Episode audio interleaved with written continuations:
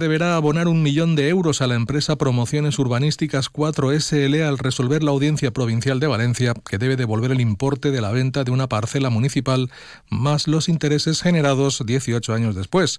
Se trata de una operación urbanística que se remonta al año 2006 y en el que ahora la justicia reconoce que el ayuntamiento obvió el derecho de paso del comprador de esta parcela, por lo que se reducían las dimensiones del terreno adquirido.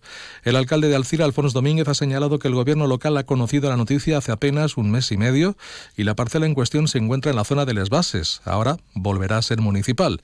El alcalde ha explicado que este terreno de 600 metros cuadrados se vendió por 646.000 euros y ahora deberá devolverse este importe más los intereses generados. El pago se ha contemplado en el presupuesto de 2024. Alfonso Domínguez ha indicado que aunque se trata de una cifra considerable, la situación financiera de las arcas municipales en principio es buena para poder afrontar-lo.